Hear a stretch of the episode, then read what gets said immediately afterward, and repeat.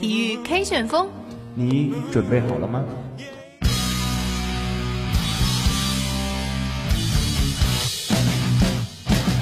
刘翔位于领先的位置，刘翔，刘翔赢了，刘翔赢了，刘翔创造了历史。Jordan open Chicago with the lead。格罗索过他，好的进去了，亚昆达，来，点球！体育世界多彩缤纷，让我们一同追踪，让我们一同分享，让我们一同感受，让我们一同运动。最精彩的体育，最强劲的旋风，这里是体育 K 旋风。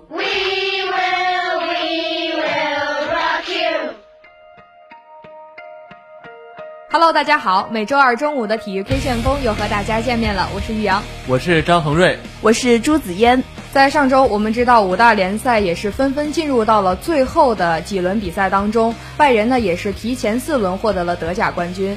在意甲方面呢，五月三号也是尤文图斯客场一比零战胜了桑普多利亚，他也是提前四轮夺冠，锁定了本赛季的意甲冠军。同时呢，他也是实现了意甲的四连冠。那在英超方面呢，切尔西以一比零战胜了水晶宫，提前三轮夺得了英超的冠军。现在呢，西甲也是进行到了最后三轮的比赛当中，皇马依旧是以两分之差紧追巴萨。在前几天的比赛当中呢，主帅安切洛蒂也是接受采访时说，他说在接下来的三场比赛当中，他们会全力以赴，因为他们不愿意放弃胜利，他们有希望在那里。同样呢，要说的是，有一支意大利的小镇球队卡尔皮也是首次升入意甲。他们升入意甲联赛也是经历了一百零六年，从他们的身上让我们看到了梦想的力量。梦想总是要有的，万一实现了呢？好了，话不多说，一起进入本期的一周赛事回顾。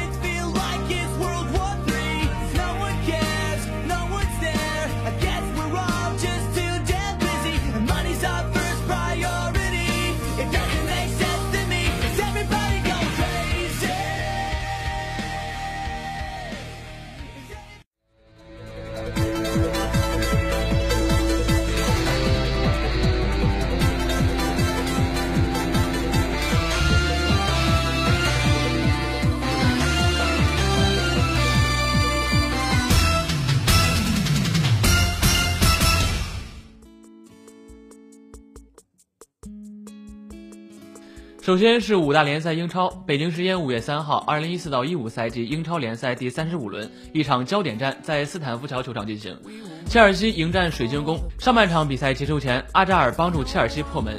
下半场比赛，双方都没有能够进球，最终切尔西主场一比零击败水晶宫，提前三轮获得英超联赛的冠军。这也是蓝军时隔五年再度在英超登顶。穆里尼奥夺得重返斯坦福桥后首个联赛冠军，同时获得联赛杯冠军，单赛季收获双冠王。在其他场次方面，莱切斯特城主场三比零完胜纽卡斯尔联，埃弗顿客场二比三不敌维拉，利物浦主场二比一险胜女王公园巡游者，南安普顿客场一比二负于桑德兰，斯旺西城主场二比零完胜斯托克城，伯恩利客场零比一不敌西汉姆。西布朗维奇客场一比零小胜曼联，热刺主场零比一负于曼城。在最新的球队积分榜上，切尔西以八十三分领跑第一，曼城以七十分位列第二，阿森纳以六十七分位列第三。在最新的球员射手榜上，来自曼城的阿奎罗以二十二粒进球领跑第一，来自热刺的凯恩以二十粒进球位列第二，来自切尔西的科斯塔以十九粒进球位列第三。再来关注西甲。北京时间五月二号，二零一四到一五赛季西班牙足球甲级联赛第三十五轮一场焦点战在阿肯吉尔球场展开争夺，巴萨客场八比零大胜科尔多瓦，苏亚雷斯上演帽子戏法，梅西打入两球，独占射手榜首，拉基蒂奇、皮克和内马尔进球，巴萨四连胜继续领跑，科尔多瓦成为西甲历史上首支主场八连败的球队，提前三轮降级。在其他场次方面，皇家社会主场三比零大胜莱万特，毕尔巴鄂竞技与马竞零比零互交白卷，皇马客场三比二小胜塞维利亚，比利亚雷亚尔客场一比一逼平拉科鲁尼亚，西班牙人与巴列卡诺一比一握手言和，赫塔菲主场一比二不敌格兰纳达，巴伦西亚主场三比一完胜艾瓦尔，马拉加主场一比二不敌埃尔切。在最新的积分榜上，巴萨以八十七分位列第一，皇马以两分之差紧随其后，马竞以七十六分位列第三。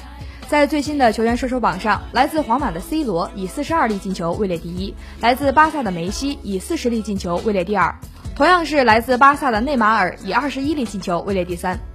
在意甲方面，北京时间五月三号，意甲第三十四轮，尤文图斯客场对阵桑普多利亚的比赛在热那亚马拉西球场打响。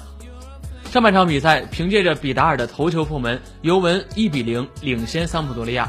下半场比赛，双方毫无建树，全场比赛结束，尤文图斯在客场一比零击败对手，获得了三分，同时也提前四轮夺得了意甲的冠军。在其他场次方面，帕勒莫客场零比零逼平沙索罗。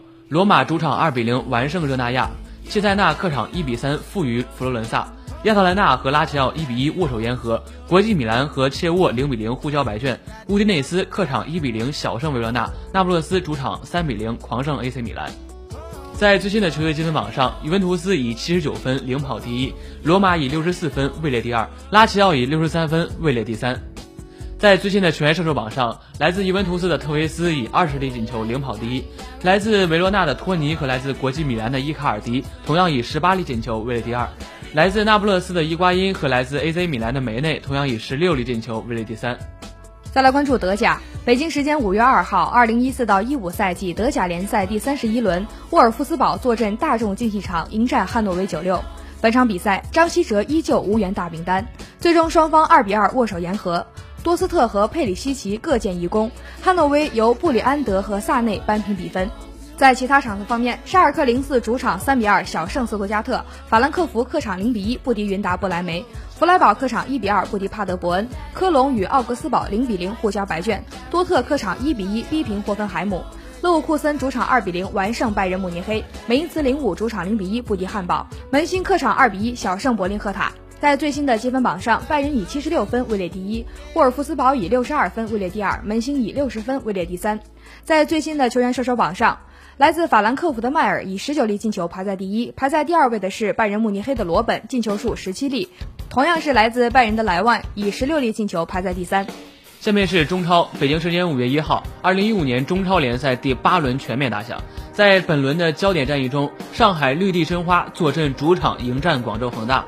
开场仅仅三分钟，郜林接队友开出的任意球后点凌空扫射入网，恒大一比零领先。第九分钟，高拉特禁区外突施冷箭，球击中申花防守球员后背折射入网，将领先优势扩大为两球。第二十四分钟，埃尔克森单刀球被申花门将狄晓峰冲出禁区解围，球正好落到了郑智的身前，恒大队长距球门约三十米直接吊射空门得手。最终，客场作战的恒大以三比零战胜对手，全取三分。再来关注 NBA，北京时间五月三号，快船在主场以一百一十一比一百零九险胜马刺，抢七成功，以四比三淘汰马刺，闯进第二轮。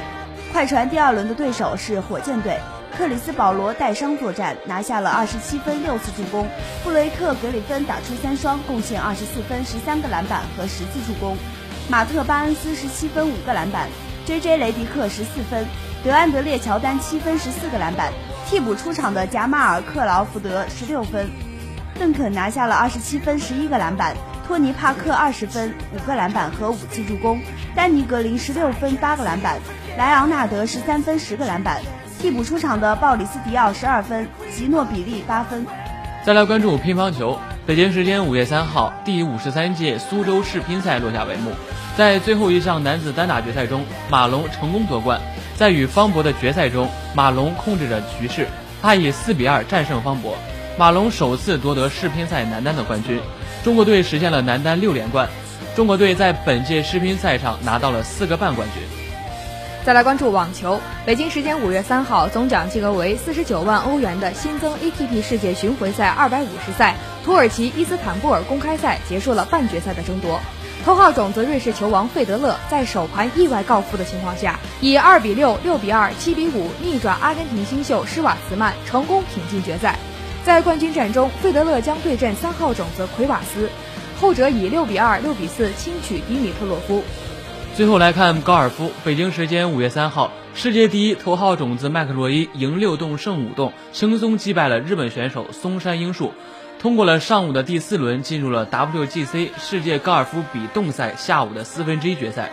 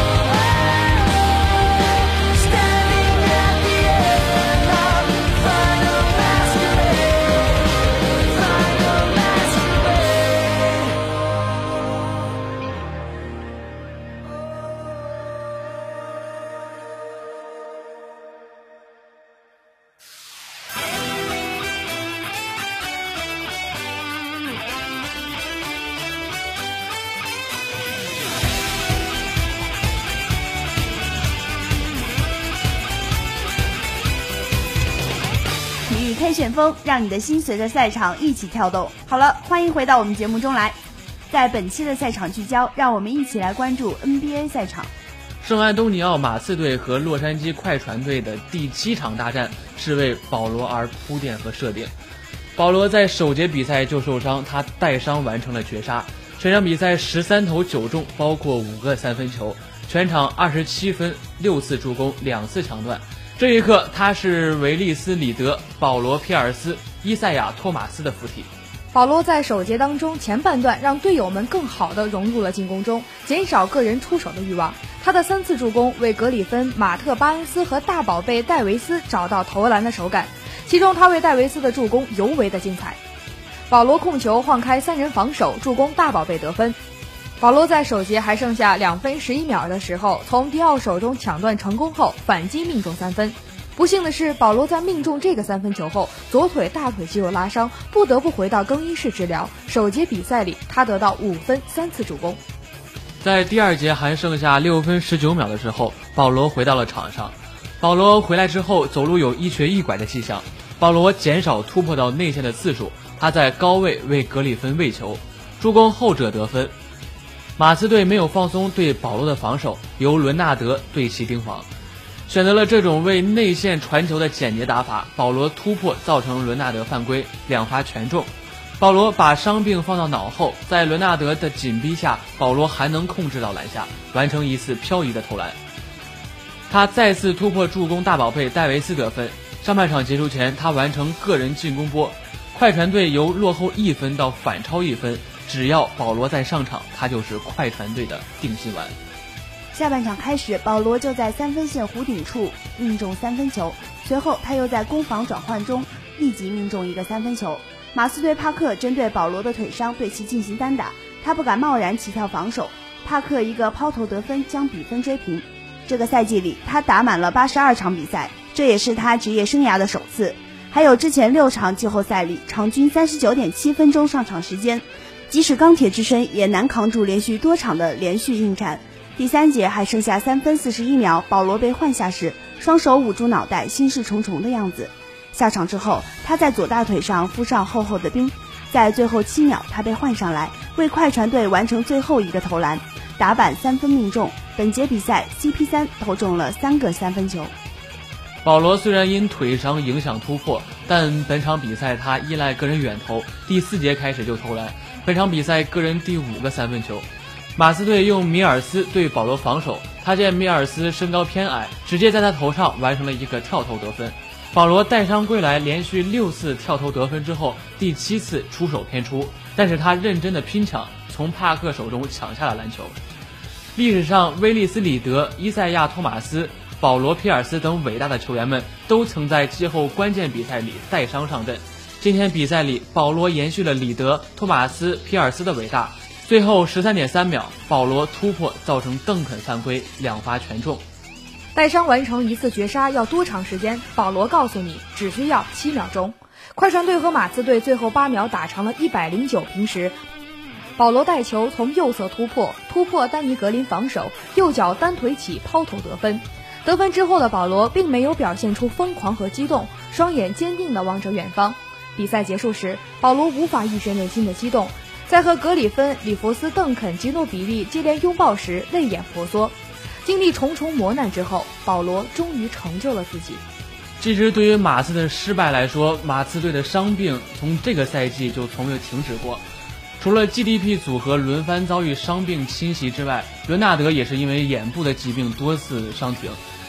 正是在球队核心轮番伤停的情况下，马刺磕磕绊绊闯进了季后赛。季后赛第一场，帕克就出现伤病，尽管他此后场场坚持，但是状态却是直线的下滑。在本赛季中，马刺的 GDP 组合超过了一百零五岁，而且邓肯也刚刚在季后赛中度过了自己的三十九岁的生日。他们能与正值当打之年的快船大战了七场，并且坚持到了最后一秒钟，这本身已经是一个奇迹了。可惜的是，职业体育毕竟是拳怕少壮，老迈的马刺即便是经验再丰富，他们之间的配合再亲密无间。但是面对能跑能跳、体能无限的快船，马刺最终还是败下了阵。还是那句话，不服老是不可能的。这已经是马刺第五次未能完成卫冕了，这也是马刺始终未能与“王朝”二字联系起来的主要原因。必须承认的是，当其他球队都展开军备竞赛，围绕三巨头疯狂扩建时，马刺却始终坚持平民政策。只此一点，我们就应该为马刺起立鼓掌，因为他们不随波逐流。随着马刺在2014年总决赛上击败热火夺得总冠军之后，很多人都认为这将是 GDP 组合的最后辉煌，同时也是马刺开始走向低谷的开始。本赛季被快船以总比分4比3击败之后，这一说法似乎得到了印证。但我们不要忘记，十将法则是马刺的舰队方针，这让每一个马刺人都深刻地理解了坚持不懈的重要性。马刺历来都习惯被低估时强势崛起，他们遭遇过0.4秒。但是像这种非常规失败，并不足以挫败马刺的斗志。谁能保证接下来的赛季中 GDP 不会继续创造神奇呢？毕竟之前的 GDP 组合返老还童式的打法，已经让很多人都跌碎了眼镜。我们也期待着 GDP 未来能用更加神奇的表现，让更多的怀疑者闭上嘴。下面进入本期的英语时灵。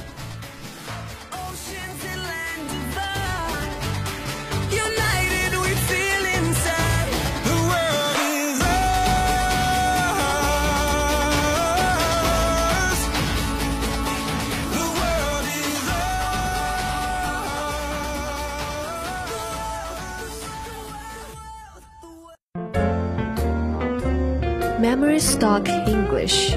Memory Stock English. This is a new English class on the roadside. 英语时灵。英语时灵。Welcome to Memory Stock English.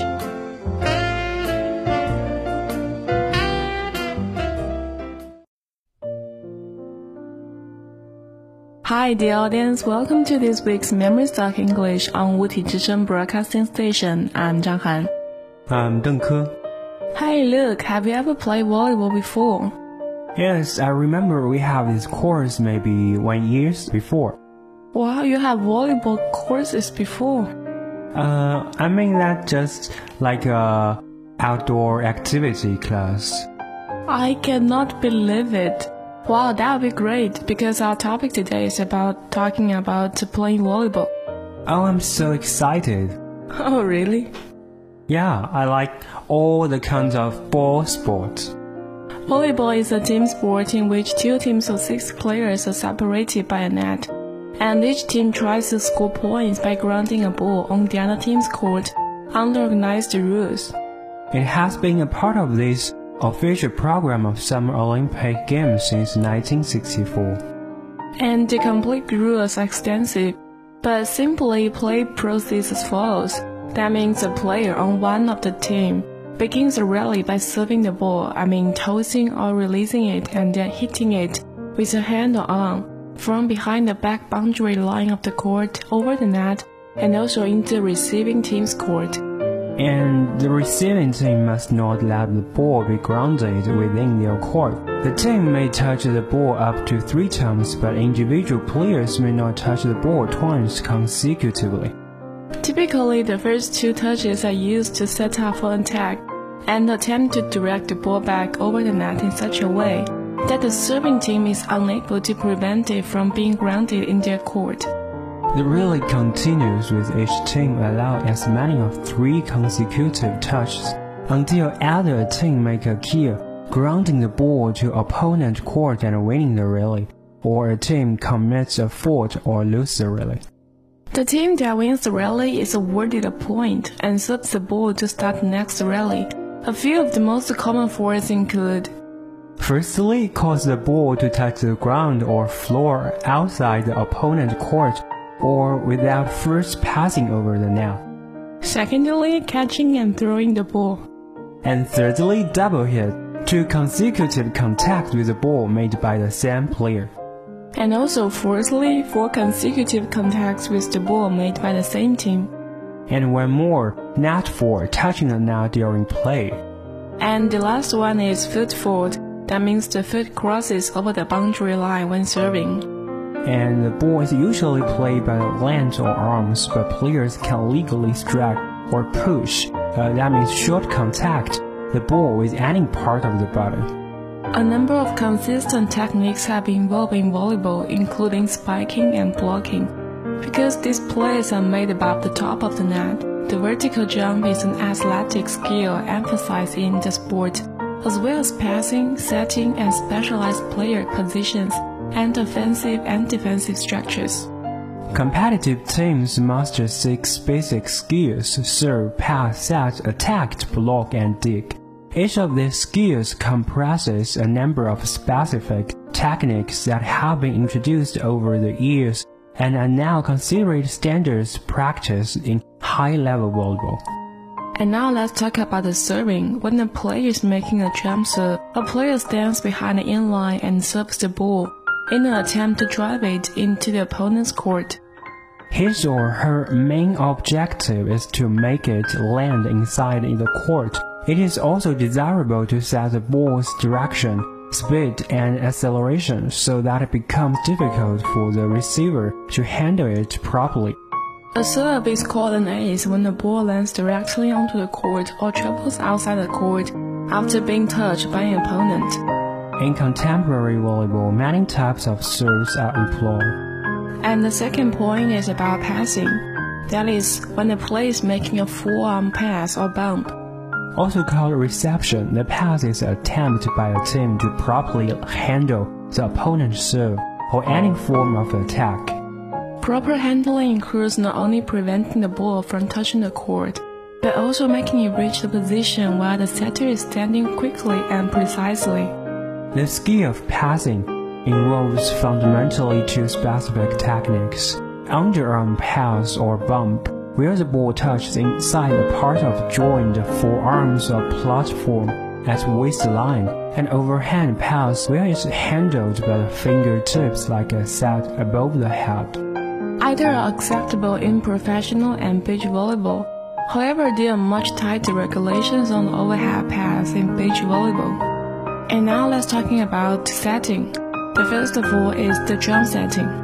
The set is usually the second contact that a team makes with the ball. The main goal of setting is to put the ball in the air in such a way that can be driven by an attack into the opponent court. The setter coordinates the offensive movements of a team and is a player who ultimately decides which player will actually attack the ball.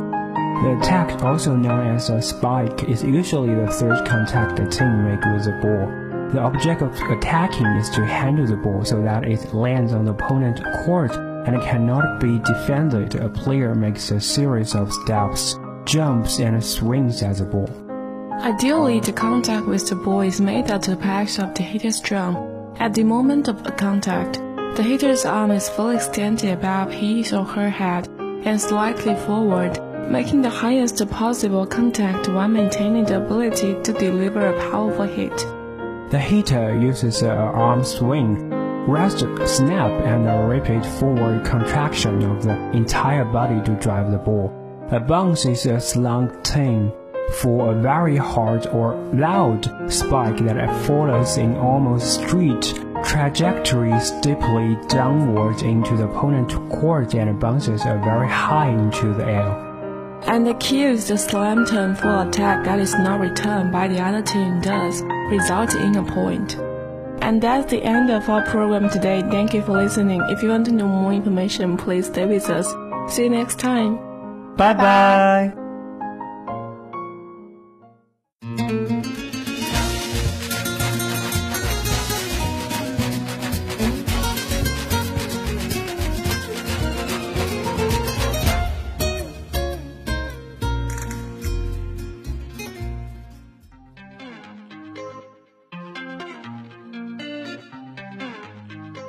体育 K 旋风，让你的心随着赛场一起跳动。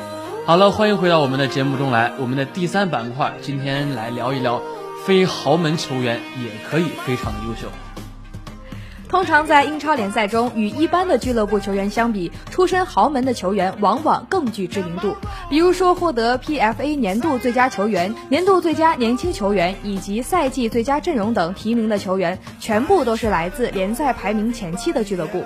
不过话说回来，难道说另十三支联赛球队中就全部是平庸之辈吧？答案自然是否定的。实际上，这些俱乐部当中同样藏龙卧虎，特别是在中场这个位置，不乏才华横溢之人。接下来呢，我们就为大家盘点一下能够在豪门立足的中下游俱乐部球员。首先，我们要说的是来自女王公园巡游者的费尔。对于费尔来说，现实可能会令他感到有些尴尬，因为他所处的球队可能要连续第二个赛季降级了。上赛季他没能令诺维奇冲出降级圈。而本赛季女王公园巡游者的境地也好不到哪儿去。不过与球队成绩相反的是费尔突出的能力。年少成名的费尔在荷甲效力于费耶诺德和特文特时就表现非常优异。随后在2013年夏天以450万英镑的价格转会到了诺维奇。尽管球队降级，不过表现突出的他，用仅仅二十九场的英超经历，便令女王公园巡游者毫不犹豫地掏出了八百万英镑的转会费。而费尔的好状态也帮助他得以代表荷兰去参加去年夏天的世界杯。在二比零战胜智利的比赛中，他为范加尔的球队打入了一球。在女王公园巡游者阵中。费尔为球队带来了机动性和出众的技巧。他通常出现在球队中场三人组中左侧的位置，有的时候也会拉边。在本赛季中，女王公园巡游者二比三惜败给利物浦的那场比赛里，费尔的表现极为出色。如果未来他想要受到更多的认可的话，那么当务之急就是应该努力去完成更多的进球和助攻。第二位我们要提到的是来自斯旺西城的杰克·克克。如果说我们要列出一个冬季最佳转会名单的话，那么从南安普顿转会至斯旺西城的科赫应该排在第一位。科赫的比赛方式，我们用很简单的词汇就能表述：跑位至空档，接到传球后再快速的分球，从而撕开空档，然后重复这个过程。本赛季在罗纳德科曼手下时，他的出场机会少得可怜。不过，当他能够获得一整场的出场时间时，他总能有出色的发挥。南安普顿四比零力克纽卡斯尔联，以及八比零狂胜桑德兰的比赛便是佐证。而如今，科克看上去已经是斯旺西的顶梁柱了。他控球调度时十分的冷静，而在无球状态下，他不但跑位出色，甚至还有一定的指挥才华。在上周三比二力克纽卡斯尔联的比赛当中，他打入了加盟球队以来的首粒进球。同时，我们也要强调的是，英格兰国家队不应像过去那样依旧忽视科克这类的中场球员。而第三个我们要谈到的是来自阿斯顿维拉的德尔夫，在过去的三个赛季中，德尔夫的上升势头极为迅猛。阿斯顿维拉相对平庸的球员配置，似乎令这位才华横溢的英格兰中场球员无从全面展现自己巨大的潜力。作为一名全能的中场，起初人们对于德尔夫的印象是非常稳定，之后随着他不断提升自己，越来越多的人认为他是被低估了的。他是有能力决定比赛胜负的关键球员，而如今这位维拉的队长已经是英格兰国家队的常客了，同时也被多家英超豪门追逐。德尔夫在球场上的一大特质便是他迅速的防守转换能力，他能够在半场得球后迅速的甩开防守队员。阿斯顿维拉在足总杯半决赛2比1战胜利物浦的比赛中。他与本特克和格拉利什配合后打入的那粒进球，令人印象非常深刻。这粒制胜球同时也体现了德尔夫细腻的脚法和他在禁区内射门时的沉着和冷静。体育 K 旋风，让你的心随着赛场一起跳动。好了，互动继续。如果大家对我们的节目有任何建议或者意见的话，欢迎艾特五体之声体育 K 旋风，我们将为大家准备精美的礼品一份。好了，以上呢就是我们本期的全部节目内容。播音间里，于洋、张恒瑞、朱子嫣，节目的导播王海涛，感谢您的收听。下周同一时间，我们。